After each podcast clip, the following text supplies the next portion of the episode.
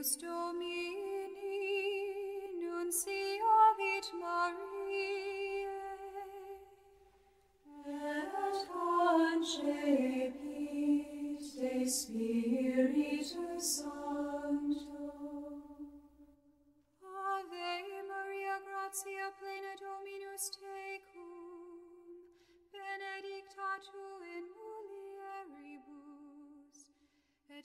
benedictus fructus ventris tui, Jesus.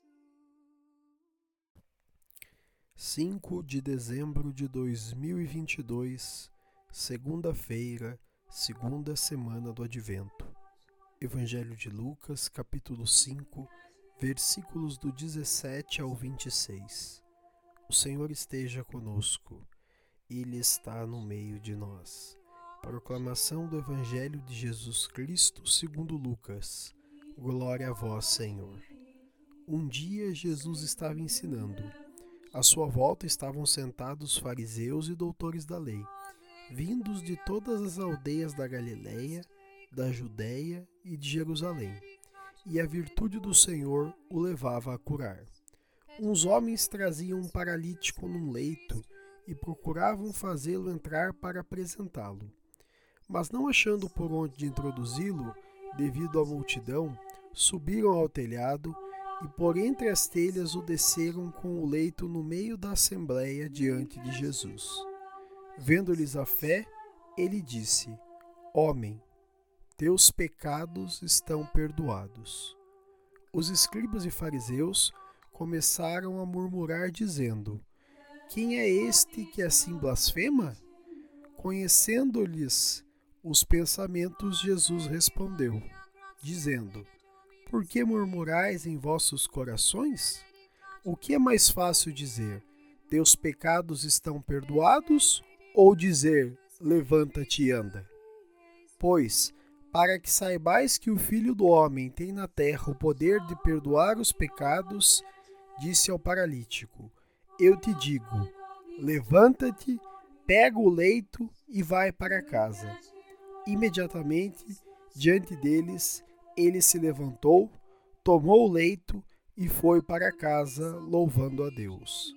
Todos ficaram fora de si, glorificavam a Deus e, cheio de temor, diziam: Hoje vimos coisas maravilhosas. Palavra da salvação. Glória a vós, Senhor. Pelas palavras do Santo Evangelho sejam perdoados os nossos pecados. Amém. Queridos irmãos e irmãs, façamos uma brevíssima reflexão sobre o Evangelho de hoje. Jesus, mais uma vez por um milagre, manifesta o reino de Deus no meio da vida daquelas pessoas, demonstrando todos os sinais frente aos questionamentos que recebia dos fariseus e mestres da lei.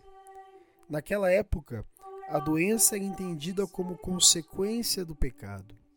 Por isso, Jesus inicia perdoando os pecados do paralítico.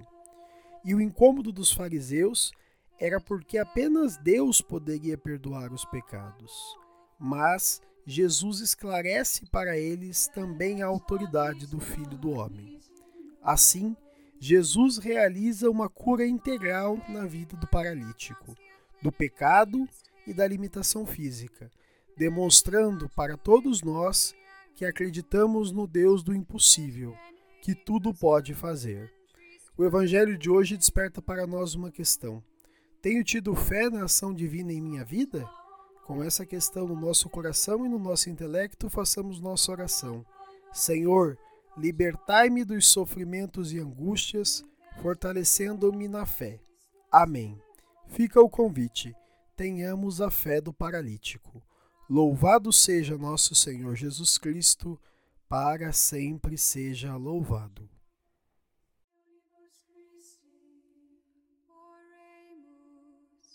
Gratiam tuam quesimus Domine mentibus nostris infunde, ut qui angelo nunciante Christi Filii Tui incarnationem coniovimus, per passionem eius et crucem, ad resurrectionis gloriam perduco amor,